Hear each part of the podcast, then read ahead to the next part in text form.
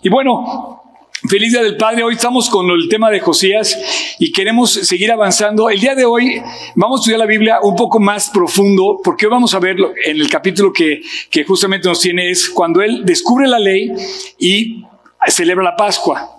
La Pascua es una fiesta muy especial, muy importante en la Biblia, quizá la fiesta más importante en la Biblia, porque habla, tiene una referencia directa a nuestro Señor Jesucristo, directa.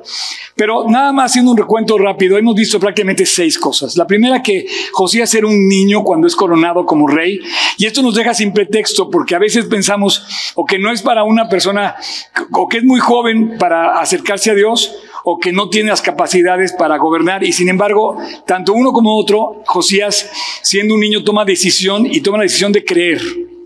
Número dos, sus amigos desde jóvenes se rodeó de amigos que lo hicieron como, como, como que, como que decíamos la palabra catalizadores, fueron catalizadores en la vida de Josías que lo hicieron despegar para bien. Fueron amigos de los cuales él se rodeó para bien. Entre ellos había gente de su misma edad y gente un poco mayor que él que los ocupó como ejemplos a seguir. Eh, vimos que él se va convirtiendo en un adulto. Él realmente muere siendo muy joven, muere a los 39 años, pero toma decisiones muy importantes como estadista y como rey eh, gobernando Israel y desde joven él decide limpiar la nación. Eh, ahora, yo hablo de Israel, pero recuerden que estamos hablando cuando el reino estaba dividido en Israel y en Judá. Él es rey de Judá, del reino del sur. Eh, y bueno, en, el, en, su reino que él reinaba sobre Jerusalén, en Jerusalén sobre Judá, él tomó decisiones que le hicieron eh, que su, que su, que su nación, que su, que su pueblo fuera en la dirección correcta. ¿Por qué? Porque empieza a limpiar pueblo para acercarse a Dios, encuentran la ley, la, la imagen de los amigos y es un rollo, pero equivale a, a, a la Biblia para ti y para mí hoy. Que tú tengas la Biblia en las manos el día de hoy es una bendición de Dios porque este libro es la verdad y la verdad te significa la luz, la libertad para seguir adelante. Y al encontrar la ley, él decide celebrar la Pascua. Y bueno, eh, hoy vamos a hablar de la Pascua y tiene, tiene una enseñanza muy, muy especial que darnos el rey hoy, el rey Josías, porque quiero primero que te quites de la idea, cuando tienes el tema que dices, que, oyes la, el nombre Pascua, ¿sí? Sí están poniendo atención, ¿eh? ya, ya, no, ya no más. ¿Ya? Bueno, cuando tienes el, nombre Pascua, lo primero que te identificas con un nombre religioso, ¿no? Con un nombre eh, que, que, nos, que, lo asociamos con una, con una como tradición religiosa. Y, y, automáticamente ya todo eso lo encajonamos en una parte como que como de segunda, como que no nos llama la atención. Sin embargo, para mí el capítulo de hoy quizás sea el más importante de toda la serie, quizá, porque esto de la Pascua fue algo muy, muy especial que él hizo. Eh, básicamente, cuando, cuando tú ves a este hombre, eh, Dios, nos, Dios nos quiere enseñar tanto a través de la vida de, Josías. Y yo te voy a pedir que, que abramos nuestra Biblia en el capítulo 23 de Segunda de Reyes. Tienes ahí todo, todos traen su Biblia de alguna manera, por favor. Tony, no veo tu Biblia, ¿dónde está? Te presto la mía, Cham. Es la de bolsillo, esta. ¿Sabes qué? Esa Biblia yo se regalé a mi mamá y la recuerdo con mucho gusto, la verdad, porque era la Biblia que yo le, que yo le había regalado a mi mamá. Sí, eh, me pidió una Biblia que tuviera letra grande. Exactamente. Entonces, encuentra el rollo, o sea, ustedes tienen ahí el rollo en su mano, ese libro, lo tienen, ¿y qué hacen con eso? Bueno, Josías lo que hace, no, no, no, está bien, está bien. Sí, está bien. Está bien, está bien. Este, encuentra, y lo que, vamos a leer el capítulo 23 y vamos a hacer un resumen rápido. Dice, mandó el rey reunir a todos los que están ancianos de Judá y Jerusalén y subió el rey a la casa de Dios con todos los varones de Judá, con todos los moradores de Jerusalén. Acuérdense, estamos hablando de Judá, del reino de Judá, la capital era Jerusalén. Y todos los moradores de Jerusalén con los sacerdotes y profetas y todo el pueblo. O sea, el cuate dice que nadie se pierda lo que vamos a hacer. Entonces, el primer movimiento es que Dios está invitando a todos, grandes, chicos, en cualquier posición, a que vayamos a la casa de Dios con sacerdotes y profetas y con todo el pueblo, desde el más chico hasta el más grande. Primero, leyó la ley de Dios, leyó. Esto es lo que tú tienes que hacer. No puedes posponer la lectura de la ley. Cuando él lee la ley, él se mueve, él es movido por sus mismas este, eh, pues, eh, emociones. Se, da como cuenta de lo que está leyendo y dice, no, esto es increíble. Y entonces él lee la ley y esto provoca el que desee obedecerla. Y entonces convoca a toda la nación completa y dice que leyó todas las palabras del pacto de la ley que había hallado ahí. Después dice que las lee y que hace un pacto con Dios. Versículo 3. Y poniendo el rey en pie junto a la columna, hizo pacto delante del Señor de que irían en pos de Dios y guardarían sus mandamientos. Entonces hace un pacto con todo el pueblo. Versículo 4. Dice, entonces mandó el rey al sumo sacerdote Elías. Esto quiero que pongan atención. Los sacerdotes, y los guardianes de la puerta que sacasen del templo todos los utensilios que habían hecho para Baal. Este, este, este personaje es uno de los, de los personajes más dañinos que enfrentaba Israel. Para Acera, este era el término femenino de otra diosa que también fue dañina. Y dice, saquen todo lo que tenga que ver con Baal y con Acera. Vas a encontrar esos nombres, por ejemplo, Ashtarot o Ishtar. Ishtar era el nombre babilónico de, de Acera.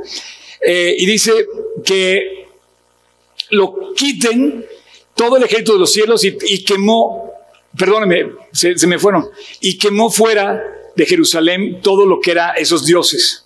Eso es bien importante. Vamos a regresar ahorita a hablar de esto y vamos a ver cómo hoy nos están afectando igualmente los mismos dioses. Acuérdense de Baal y de Acera. Y vamos a ver hoy otro peor que era eh, Moloch. Versículo 5, ahora sí. Y quitó, entonces despide, corre, echa a todos los sacerdotes idólatras. Hay, hay mucha maldad en el pueblo, hay mucha maldad, encuentra mucha maldad, encuentra a los promotores de esa maldad y los echa fuera. Dice que habían puesto los reyes de Judá, inclusive su padre, su mismo padre, para que quemasen incienso en los lugares altos de las ciudades de Judá y quemaran incienso a Baal, al sol, a la luna, al zodiaco y a todo el ejército de los cielos. Entonces él despide a todos los sacerdotes de los cultos idólatras, los saca y limpia Jerusalén de los cultos idólatras. Versículo 6. Y también quita la imagen de acera, la echa fuera, la echa al valle del Cedrón, quema en el valle del Cedrón la imagen y la convierte en polvo. Versículo 7, checa bien aquí. Derriba los lugares de prostitución idólatra. Esto lo vamos a ver ahorita más adelante.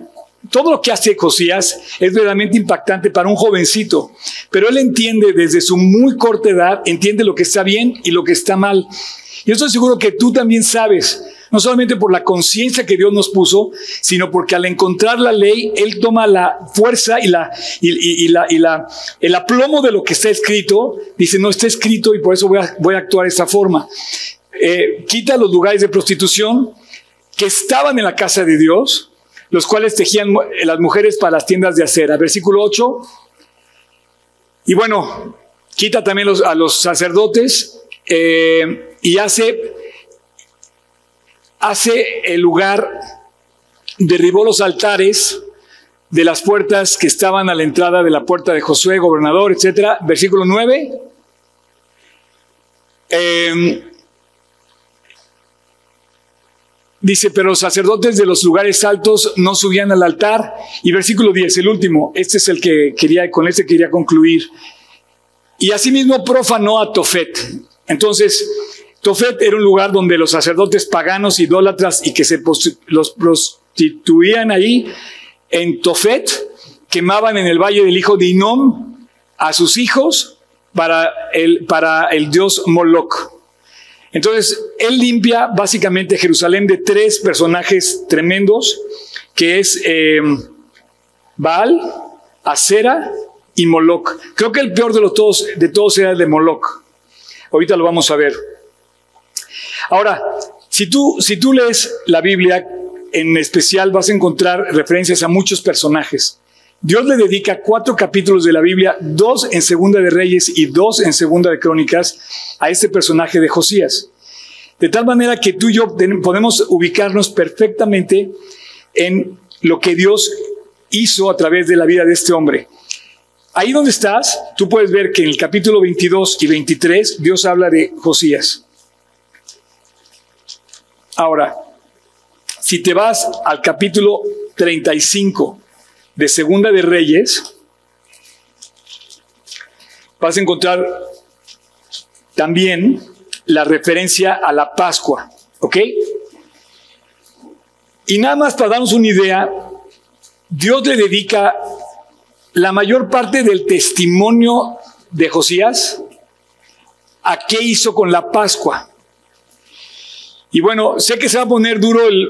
Hola. Eh, sé que se va a poner duro el calor. A mí tampoco me gusta el calor. créanme que estoy en contra de mi, de mi medio, pero vamos a tratar de hacer un esfuerzo, porque aquí se va a poner bueno. Versículo 1, capítulo 35, segunda de Crónicas. Es la misma referencia, digamos, pero vista desde dos perspectivas, la de Reyes y la de Crónicas. ¿Sí? Segunda de Crónicas 35. Versículo 1. Y celebró Josías la Pascua. Entonces, todo lo que hizo Josías se encuentra en la ley y dice, celebra la Pascua y el cuate dice, vamos a celebrar la Pascua. Yo quiero invitarlos a que tú celebres la Pascua, que hagas, que hagas esa celebración. Entonces dice el versículo 1, celebró Josías la Pascua en Jerusalén y sacrificaron la, Pascua en el 14 del mes primero. Esa es una fecha muy importante, por favor, no lo olvides. 14 del mes primero. Versículo 7. Y le dio el rey Josías a los del pueblo ovejas, corderos y cabritos. La Pascua se tenía que celebrar por medio del sacrificio de un animal. Y justamente está involucrado una oveja o un cabrito, lo dice la ley de Moisés. Entonces Josías dice, vamos a darles 30 mil ovejas para que no haya ninguna familia que no deje, que no celebre, que no celebre la Pascua. Versículo 7. En número 30 mil y 3 mil bueyes, todo para la Pascua, para todos los que se hallaron presentes. Entonces el rey dijo, quiero que todos participen de la Pascua. El cual te das cuenta que sacó de sus de, sus, de, sus, eh, de su bolsa y digo, quiero repartirles eh, de, Día del Padre un cordero para que vayan, vayan con Dios, sacrifiquen el cordero, se arrepientan delante de Dios y vuelvan a Dios. El mejor regalo, le digo a todos, que le pueden dar a su familia es volver a Dios. Y la Pascua se trataba de volver a Dios. Versículo 10. Preparando así el servicio, los sacerdotes se colocaron en sus puestos y asimismo los levitas en sus turnos conforme al mandamiento del rey. Entonces, de repente movió a todo el pueblo. Él dice, vamos a celebrar la Pascua conforme al mandamiento de Moisés. Y le dice a todos los involucrados responsables del, del proceso, sacerdotes y levitas, hagamos la Pascua y que todos celebren la Pascua. Versículo 11. Y sacrificaron la Pascua. O sea, resulta que llevaron a cabo ese gran sacrificio. Quiero decirte que esto era una, un avivamiento, era un, era un deseo de, las, de toda la nación de volver a Dios. Yo quisiera, ayer pasó un pequeño, así fue como un pequeño avivamiento en, el, en el momento de los, pasaba uno y pasaba otro y daba testimonio. Y para mí fue como un avivamiento de ver a toda la gente tomando decisión de decir, quiero seguir a Dios, quiero seguir a Dios. Y, bueno, y el último versículo que quiero leer es al final, cuando dice el versículo 19, esta Pascua fue celebrada en el año 18 del rey Josías. ¿Quién tiene 18 años aquí? ¿Tienes 18? Bueno, a tu edad.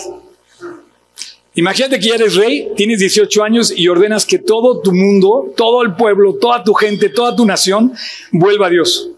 En la, sesión anterior se convirtió un chico de tu edad. Yo me convertí a los 18 años.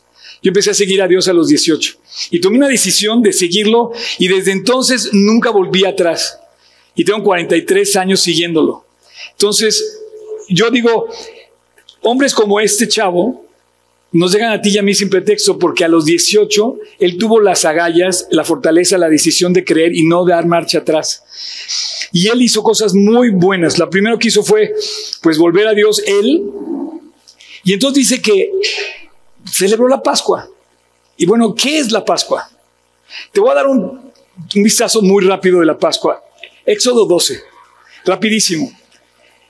¿Qué se celebra en la Pascua? Bueno, la Pascua, yo la puedo poner una palabra, si yo pusiera una palabra, creo que la, la palabra más hermosa para escribir la Pascua es una fiesta de libertad. Todos queremos ser libres, todos queremos andar en libertad, todos queremos tener la libertad. De hecho, ese, es el don más preciado que Dios te otorgó. Sabes que Dios no te puede forzar a nada porque tienes la libertad de hacer lo que quieras. Si Dios no nos hubiera dado libertad, Dios hubiera hecho robots programado, programados para que tuviéramos a fuerzas o por un programa seguir a Dios. Pero si tú amas a una persona y la otra persona te ama a ti, lo hace en la libertad y decide amar a esa persona o se deciden, esa pareja deciden amarse en libertad. Si tú vienes a Dios, tienes que venir en libertad. Dios no viene porque te pone una pistola, o Dios no te obliga, o Dios no te emplea, Dios no te contrata, Dios te pide que vayas con Él en la libertad de un amigo, de un, de, un genuino amor por Dios. Por eso Dios no habla de religión, habla de esta relación eh, genuina, libre, que uno puede tener con Dios a través de su palabra y de una relación genuina con Él. Habla de la libertad porque la Pascua, eh, si bien Dios le había otorgado al hombre la libertad, cuando se hace la fiesta de la Pascua, el pueblo de Israel estaba esclavo en Egipto. Llevaba 400 años con el yugo puesto sobre su cuello de, esclavitud y, y un reclamo que seguramente le hicieron a Dios, Señor, somos esclavos, ¿cuándo nos vas a liberar de, este, de esta situación? Entonces le dice, te voy a liberar a través de lo que voy a hacer contigo un día y a, y a partir de ese día se va a hacer la fiesta de la Pascua, que va a ser la referencia para todo aquel que quiere libertad. ¿Ok? Entonces, Resulta que em, les dice, versículo 1, Éxodo 12, dice, habló el Señor a Moisés y a Aarón en la tierra de Egipto, en la tierra donde estaban esclavos, y le dice, este mes va a haber una nueva historia en tu vida. Vamos a escribir un capítulo de libertad en el pueblo de Israel. Será principio de todos los meses del año versículo 3. Eh, dice, habla toda la congregación de Israel y diles que en el 10 de este mes se tome un cordero. Y ahí está otra vez nuestro animal. Dice, tómese un cordero o una cabra. Cada familia debe tomar un cordero. Versículo siguiente, versículo 4 dice, mas si la familia fuera tan pequeña que no bastase para comer el cordero, tome entonces con su vecino inmediato, tome según el número de las personas. Versículo 5. El animal tiene que ser sin defecto, tiene que ser hombre y tiene que tener, y puedes tomarlo de las, de las ovejas o de las cabras. Esto, esto es una referencia directa a la persona de Cristo. Ustedes han oído que, Juan el Bautista decía, Él es el Cordero de Dios que quita el pecado del mundo. ¿Por qué? Porque desde la Pascua, toda la nación de Israel sabía que los corderos, el que el cordero era, era el símbolo de la Pascua. Ustedes han tenido el cordero, alguna vez han tomado un cordero en la mano. No saben la experiencia más increíble que es el animal más inocente. Tú lo podrías matar y el cuate no se daría cuenta. O sea, tú agarras un gato y el, gato se te va, no un perro igual, un pájaro, cualquier animal, pero un cordero lo puedes tomar y lo puedes degollar sin problema. La, la Pascua era un sacrificio de un inocente que representaba lo que va a pasar con Cristo. Cristo era ese inocente que era ese macho sin defecto que iba a pagar por nosotros esa redención de libertad. Cristo nos iba a liberar, liberar para siempre del pecado, mientras que la Pascua judía, la Pascua de Israel, la Pascua de Moisés, era liberarlos al pueblo de Egipto. Esto es bien importante porque hoy tú crees que eres libre, pero ya te, ya, ya perdiste la libertad. Somos esclavos de muchísimas cosas. Y hasta que no tengas la Pascua de Cristo en ti, tú no eres verdaderamente libre. Te vas a dar cuenta que ya nos cotorrearon, ya nos comimos el mensaje. Te voy a decir por qué. Entonces, tomabas el cordero sin defecto y el último versículo, el versículo 6. y lo guardaréis hasta el día 14. ¿Se acuerdan que Josías habló del día 14? Y si lo guardáis el día 14 del mes, lo inmolará, lo matará, lo sacrificará la congregación entre las dos tardes. Jesús muere al caer la tarde del día de la Pascua judía. Ese mismo día estaba cumpliendo Jesús en su propia persona la fiesta de la Pascua. La sangre la tienes que poner en los dinteles de la puerta en tu casa y tenías que agarrar, tomar la sangre, tenías que hacer varias cosas con, todo lo que, con todo lo que, pero no lo vamos a ver ahora, pero básicamente la sangre tenías que colocarla en tu puerta y tenías que comer, tenías que comerte el, el, cordero, tenías que apropiarlo tú, tenías que ser parte de él, tenías que tomarlo, no podías dejar de participar de la Pascua, eso es importante. Y finalmente esa noche Dios iba a pasar por la nación de Israel en Egipto y el que no tuviera la sangre moriría el primogénito de cada familia, fuera de bestias o fuera de humanos. Entonces, al día siguiente ellos iban a salir de Egipto libres. Los judíos siguen celebrando la salida de Egipto y la Pascua como la fiesta de la libertad. Todos. Y tú y yo también. Porque es una fiesta que habla de la, de la, la libertad. Ahora, dice aquí en el capítulo 35 de Segunda de Crónicas, dice que nunca había sido celebrada esta Pascua como Josías, como Josías la celebró. Vamos a leer el versículo 18 y 19. Dice, nunca fue celebrada una Pascua como esta en Israel desde los días de Samuel, el profeta.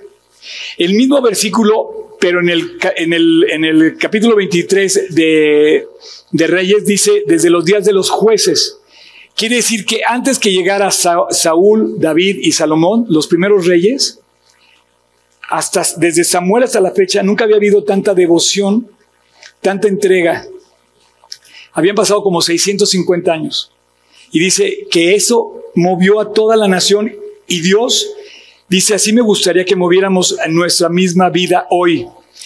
Ningún rey de Israel celebró la Pascua tal como la celebró el rey Josías. Por eso él está relatado en este libro. Dice, nadie lo hizo como él.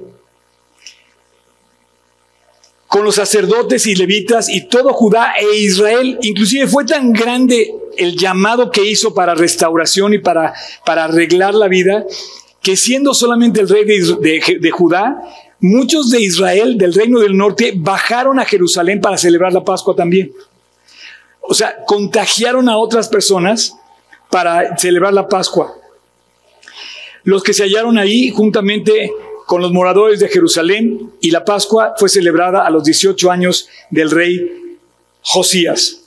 Si tú lees el capítulo 30, donde habla del rey Ezequías, donde también hubo un avivamiento, la cantidad de ovejas que se ofrecieron, aguas con mi micrófono, no sé qué están haciendo también ahí, este, la cantidad de ovejas que se ofrecieron con, con Ezequías fue mucho menor a la cantidad de ovejas que se, que se ofrecieron con, con Josías.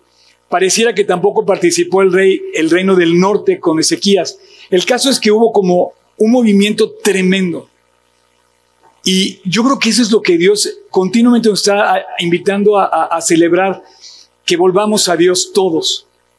Todos, tú y yo tenemos una historia, tú y yo tenemos una necesidad, tú y yo tenemos un alma, tenemos un corazón pero todos tenemos que volver a Dios y Dios tiene la puerta para todos y la necesidad para todos y la respuesta para todos. Como yo la encontré hace 30, 40 tantos años, ya perdí la cuenta, pero esto es, esto es lo que a mí se me hace espectacular. Yo aquí te voy a decir una cosa. Voy a meterme a hablar de cosas que, que a lo mejor eh, no debería, porque me va a decir, oye, Oscar, mejor no discutas esos temas porque son temas sensibles, la gente se ofende si hablas de esto. Eh, yo quiero pensar que voy a tener mucho cuidado en lo que voy a decir, pero te lo quiero decir, porque solamente quedan dos baluartes hoy en la vida para presentar la verdad. Hablar de libertad y hablar de la verdad es, va paralelo. Tú no puedes hablar de libertad sin hablar de la verdad. Dice Jesús que Él es el camino, la verdad y la vida. También dice que la verdad, la Biblia, dice que la verdad, conoceréis la verdad y la verdad te dará libertad. Pero ¿cómo vas a conocer la libertad si no conoces la verdad? Hoy nos han vendido una mentira, tal como vivía Josías en su época. Fíjate, Pablo, para el primer siglo, le escribe a su discípulo Timoteo y le dice lo mismo que estamos viviendo hoy. Si tú lees el capítulo 4 de 2 de Timoteo, lo puedes poner por favor. El capítulo 4 de 2 de Timoteo dice así. Te encarezco delante de Dios y del Señor Jesucristo que juzgará a los vivos y a los muertos en su manifestación. Y le dice, Timoteo, versículo 2, predica la palabra. ¿Por qué? Porque si no predicas la palabra, la oscuridad va, a reinar en el mundo. Es la palabra, es el libro de la ley. Josías agarró la ley y presentó la ley y entonces hizo la Pascua. Entonces tú tienes ahí la palabra y tú tienes que predicar la palabra. Pero hoy hay un ataque, hoy hay un ataque frontal a la palabra. Y el, el segundo baluarte que hay para predicar la palabra eres tú como papá, en tu casa. Eres el punto de referencia genuino, de valor para tus hijos. Porque ya se perdió la verdad en el mundo que nos rodea. Y cada vez va a estar más diluida con todo esto de la inteligencia artificial, ya no vamos a saber qué es verdad y qué es mentira. Y si no conoces la verdad, y si no predicas la verdad, y si no compartes la verdad, y si no estudias la verdad, vas a perderte en un mundo, en un mar de mucha mentira. Dice, insta tiempo y fuera de tiempo. O sea, quizá lo que estoy haciendo hoy es eso, en este momento, instar a tiempo y fuera de tiempo. Redarguye, reprende, exhorta con paciencia y con doctrina. Esto, perdón, yo creo que eso, muchos se ofenden si yo hablo de ciertos temas como el que voy a hablar hoy, ¿no? Y dices, oye, ¿para qué te metes en esos temas? No te metas, no hables de eso. Pero piensa en un doctor, tú eres, doctor. Si tú le das un diagnóstico malo a una persona, ¿tienes mala actitud? No, se lo tienes que decir. Si no, no, o sea, tú tienes que darle el diagnóstico, por más mala noticia que sea, el doctor le tiene que decir a la persona, sea, si yo voy con él y me dice tengo cáncer, ni modo que me ofenda por él y me ofenda a mí, me dijo que no, no, o sea, yo tengo que ver cómo luchamos juntos por el cáncer. Pero no me ofendo con el doctor. ¿Estás de acuerdo? Nos duele la noticia, es triste la noticia y Dios hace lo mismo. Nos redarguye, nos exhorta y nos reprende con paciencia y con doctrina para luchar contra el cáncer que es el pecado. Pero ni modo que Dios no te lo diga. Y hoy quieren tapar la boca de los que predicamos la Biblia y de los papás que están en la tierra.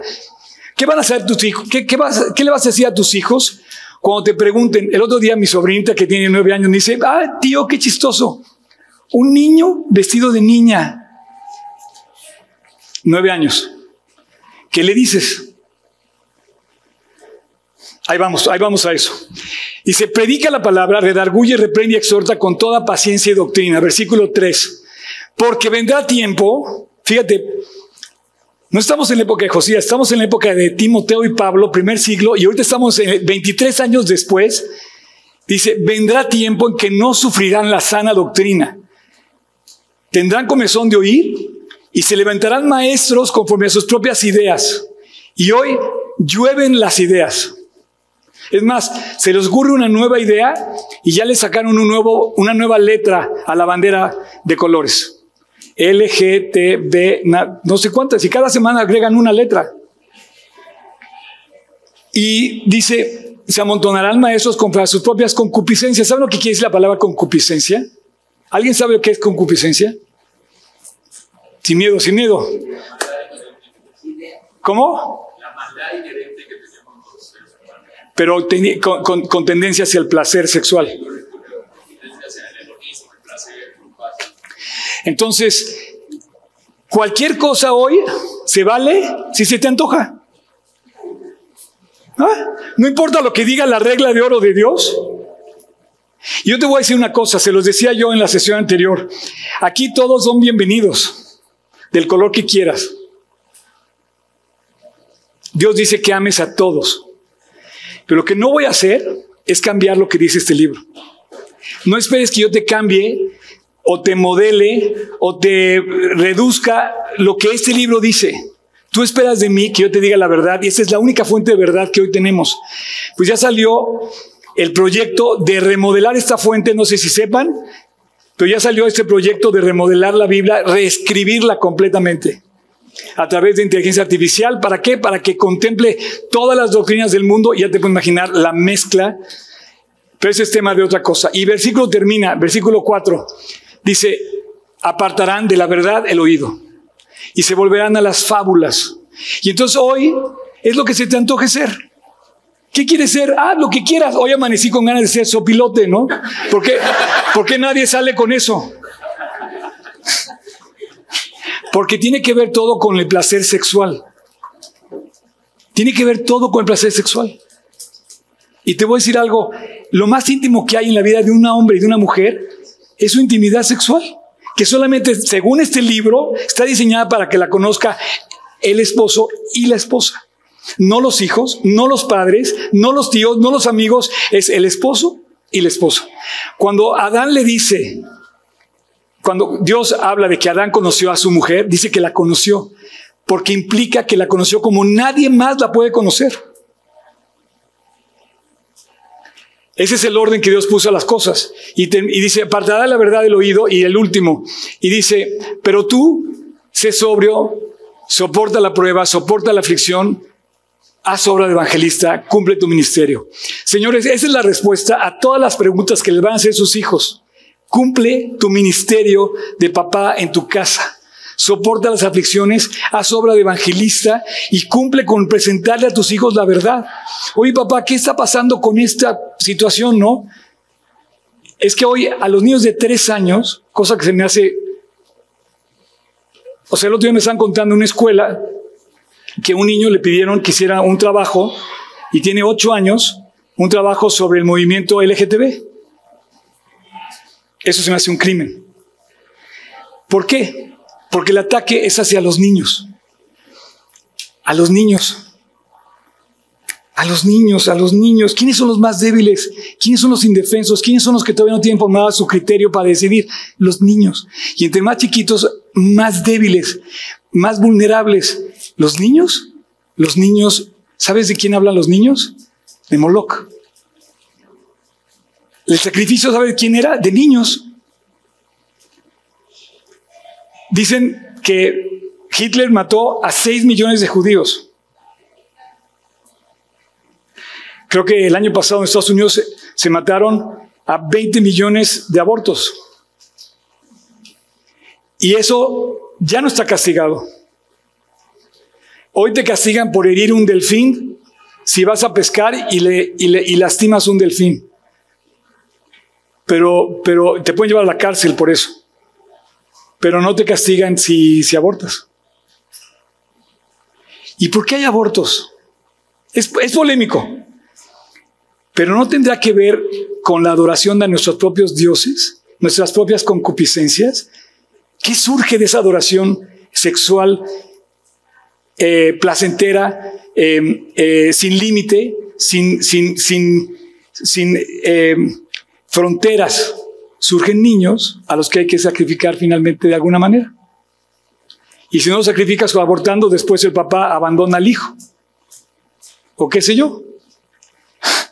Entonces, a mí se me hace tremendo lo que estamos viviendo porque hoy nos están vendiendo en el culto de hoy una lucha contra la verdad y hoy que tenemos que levantarnos a limpiar todo esto. Solamente hay dos, dos em, baluartes o vestigios de la verdad en el tiempo de hoy. Y uno de ellos nos tocó vivirlo a nosotros, como iglesia, y el otro a los padres en su casa. Tú tienes que tener eh, listo el corazón para, para responder a tus hijos con la verdad con la verdad de la palabra de Dios. ¿Nos tocó vivir en un tiempo donde se ha multiplicado la, maldad? Sí. Mucha maldad.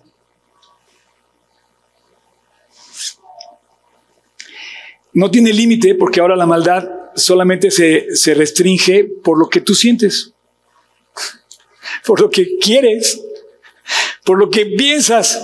Oye, pero ¿A quién afecto? Pues a los niños, pero no importa. a eso los podemos sacrificar sin problema. Y entonces hay un grupo de niños por todos lados regados que deberían tener un hogar, deberían de pertenecer a un sitio, deberían tener un origen y como tienen origen se vuelven justamente eh, a un mundo de maldad al que se entregaron.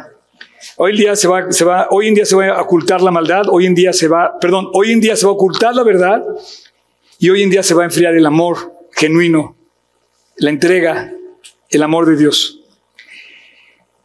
Así es que, ¿de dónde sacó todo esto?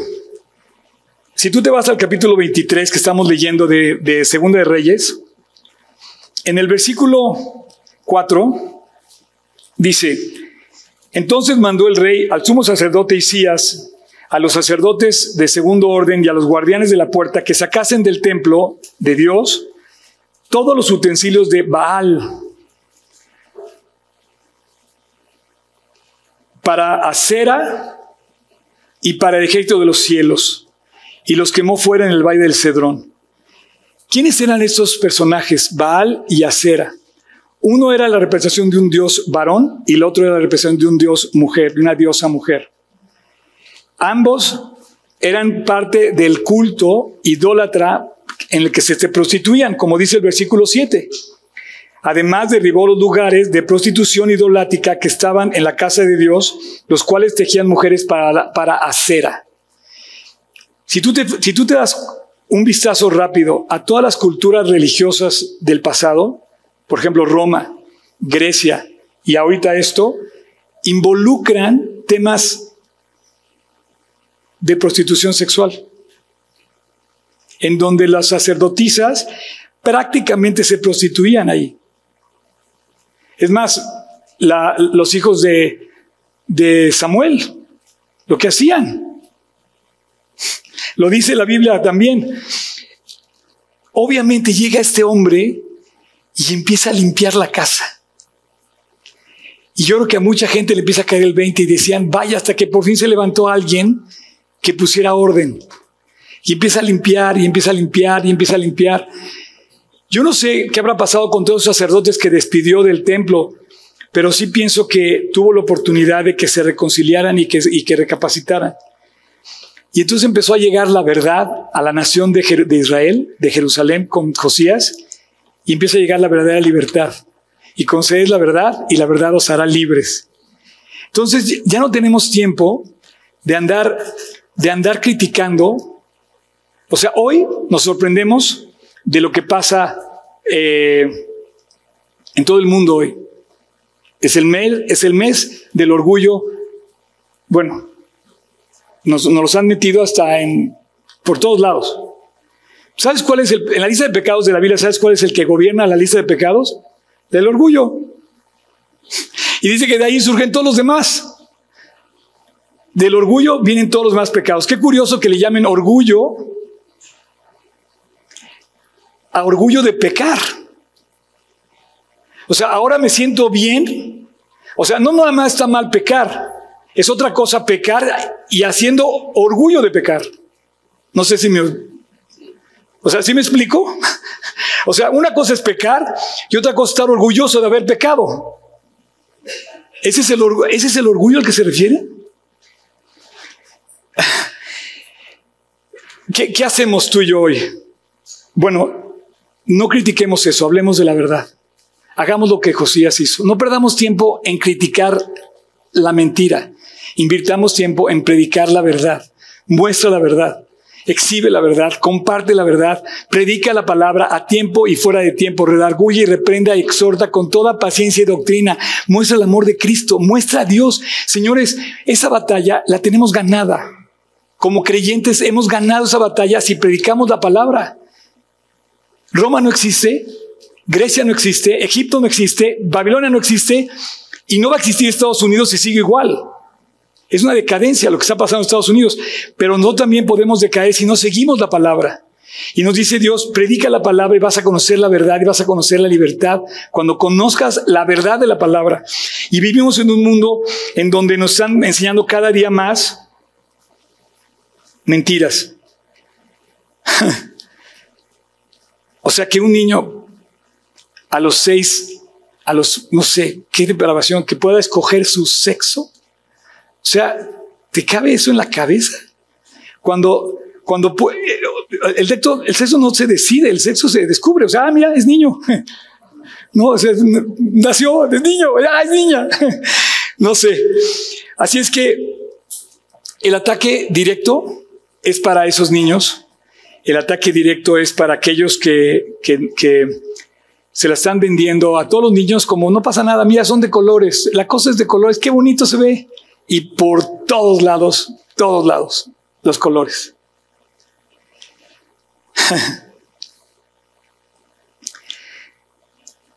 por último, creo que vale la pena luchar por tu casa. Es lo más valioso que Dios nos ha dejado. Porque tu casa es, es el origen de tu vida.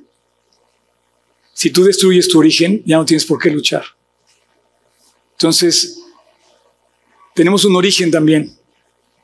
Somos criaturas de Dios. ¿Y qué es lo que quieren quitar ahora? A Dios. Dicen que Dios es amor y ahí justifican todo. Ah, es que Dios es amor.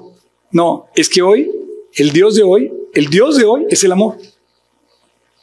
Es diferente. Que Dios sea amor pero que siga siendo Dios. Que siga siendo Dios el que puso el orden divino en tu palabra. Y para eso está.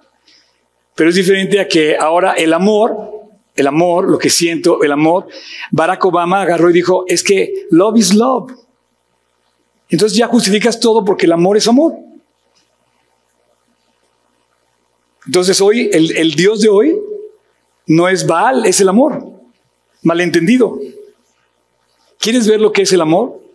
Josías lo mostró en la, Josías lo mostró en la Pascua, cuando él sacrificó el cordero y dijo, como cordero fue llevado al matadero, el inocente que es Cristo murió en la cruz por ti y por mí. Vamos a ponernos de pie y vamos a dar gracias. Eh, Dios, muchas gracias por esta mañana.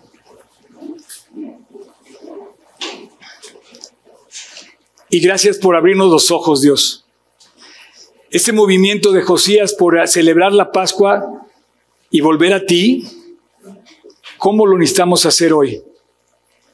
Hoy necesitamos volver con todo nuestro corazón al Dios de los cielos, al Rey de Reyes, al Señor de Señores, aquel que dio su vida por nosotros en la cruz del Calvario, al Creador del cielo y de la tierra, a quien le pertenecemos, Dios, al Dios que hizo los mares, las estrellas. Hoy estamos aquí celebrando tu verdad. Señor, vivimos tiempos bien difíciles, complicados, enredados, confundidos, de mucha confusión. Déjanos mantenernos con las antenas prendidas, con los ojos puestos en tu palabra, para volver a ti con todo el corazón. Dios, yo sé que tú amas a todos, a todos todos somos pecadores y tú nos amas a todos. Pero tú pones un camino de regreso a casa y nos, nos, invitas a conocerte. Y el día de hoy, recordando la Pascua, podemos ver perfectamente lo que tú hiciste en la cruz por nosotros. Cuando como cordero diste tu vida y tu sangre al ser crucificado en el Calvario hace dos mil años. El día de hoy, Padre, gracias porque mientras nos mantengamos en tu palabra, tendremos la guía y la luz para seguir adelante en un mundo tan perverso y malo, tan oscuro, tan lleno de mentira. Y gracias Dios porque nos estás advirtiendo para no dejarnos para no dejarnos llevar por la maldad.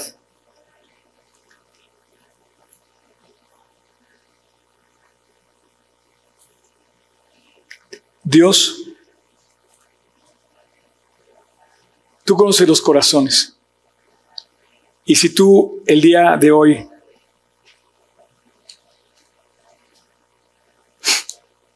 nuevamente nos recuerdas que tenemos que volver a ti, somos la generación a la que estás llamando a responder. Josías ya se fue, Timoteo ya se fue, Moisés ya se fue. Somos nosotros los que hoy debemos de a ti. Se ha multiplicado la maldad a nuestro alrededor. Hay frustración, hay rabia, inclusive hay, hay maldad, hay corrupción, hay mentira.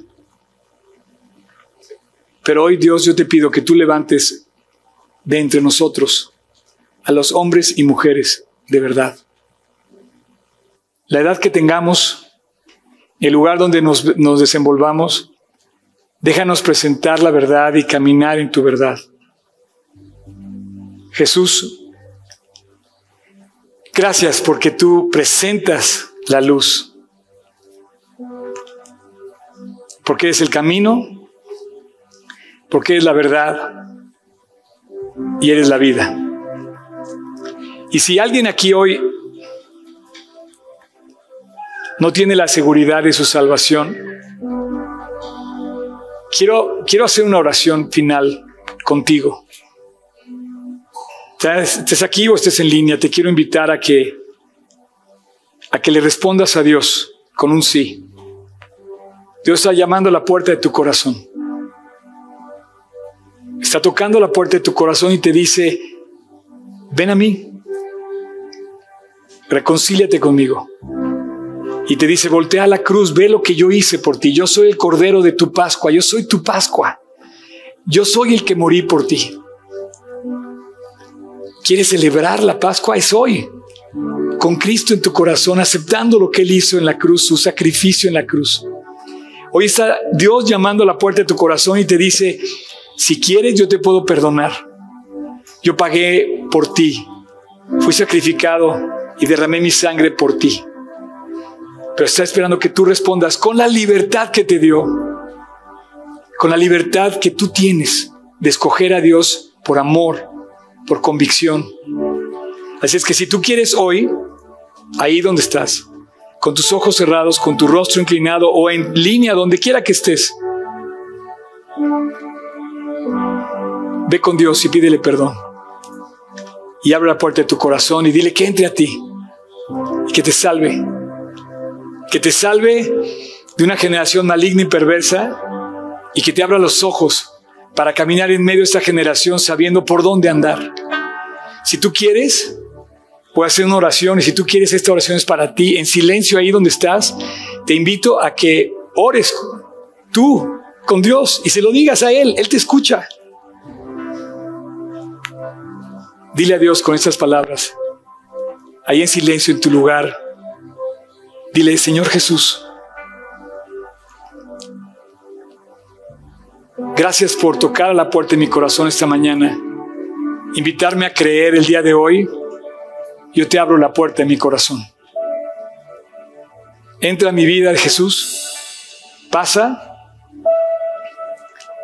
y límpiame. Perdóname. Perdóname lo que he hecho mal.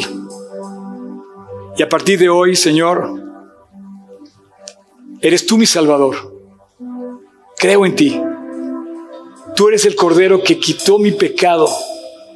Tú pagaste en la cruz y yo lo acepto el día de hoy. Y a partir de hoy, Señor, quiero seguir tus estatutos, tus mandamientos y ponerlos por obra. Y quiero que seas mi Señor. Salgo de esta puerta el día de hoy diferente a como entré. Salgo lleno, salgo limpio, salgo perdonado porque creo en ti como mi Salvador y como mi Señor. Gracias por la cruz. Te lo pido en tu nombre, Jesús. Amén. Muchas gracias por acompañarnos en esta transmisión. A nombre de todo el equipo de G36 Polanco, esperamos sinceramente que haya sido de aliento.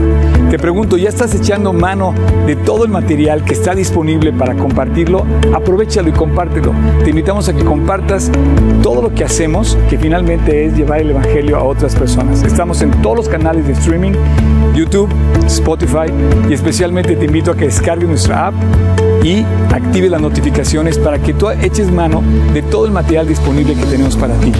Y muchas gracias por tus oraciones, tus aportaciones y tu servicio. Finalmente, servicio estamos todos invitados a llevar la palabra de Dios a los que están cerca de nosotros, pero lejos de Dios. Así es que hay que hacerlo y si esto te sirve, aprovechalo, úsalo. Puedes descargar todo el material también en gt16polanco.org. Gracias por tus aportaciones, que finalmente la iglesia tiene necesidades y tú quizás has sido de aquellos que han ayudado para que esto se lleve a cabo. Y gracias, gracias de verdad, síguelo haciendo. No estoy pidiendo dinero de ninguna manera, es con toda libertad, pero si tú te quieres sumar, súmate en gt16polanco.org diagonal aportar. Finalmente, muchas gracias por tus oraciones. La iglesia debe ser casa de oración y Dios nos invita a ser casa de oración. Así es que no dejes de orar para que Dios nos guarde limpios, fieles y asidos a la palabra de Dios. Súmate orando, aportando, sirviendo y nos vemos hasta la próxima. Dios te bendiga.